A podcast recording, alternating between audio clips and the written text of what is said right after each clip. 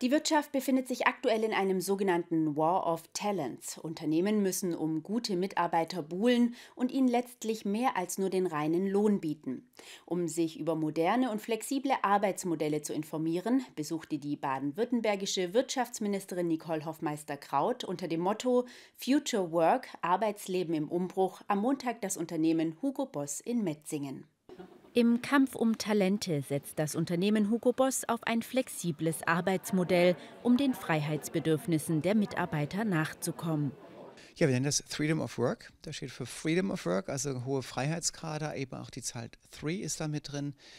An sich heißt das, drei Tage in der Woche erwarten wir Präsenz, von Dienstag bis Donnerstag. Und Montag und Freitag sind flexible Arbeitstage, wo man arbeiten kann, wo man möchte, in der Firma oder eben auch zu Hause oder woanders. Vor der Corona-Pandemie sei das Verhältnis zum Homeoffice eher konservativ gewesen, erklärt Personalleiter Eckhold weiter. Dann habe man die Chance erkannt. Die Pandemie als echter Gamechanger. Ja, also mein Empfinden ist es schon, dass äh, durch die Pandemie bei all den negativen Folgen äh, im Bereich der äh, Gestaltung der Arbeit äh, wirklich auch äh, vieles aufgebrochen wurde. Ja? Äh, viele vielleicht auch veraltete Denkweisen. Also Präsenz heißt nicht mehr Leistung und man hat es auch, viele haben das erlebt in der Corona-Pandemie, dass die Mitarbeiterinnen und Mitarbeiter eben auch sehr leistungsfähig sind aus dem Homeoffice heraus.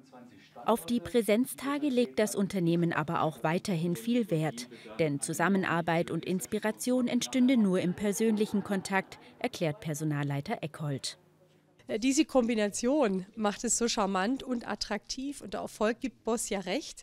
Äh, die Nachfrage ist groß und äh, die Firma Boss sagt, das ist mit ein Grund, warum sie junge Talente überhaupt hierher nach Baden-Württemberg, nach Metzingen bekommen. Denn die stehen natürlich in Konkurrenz mit London, mit Paris, mit Mailand, ähm, auch mit München und sind hier immer doch eine Nase vorn.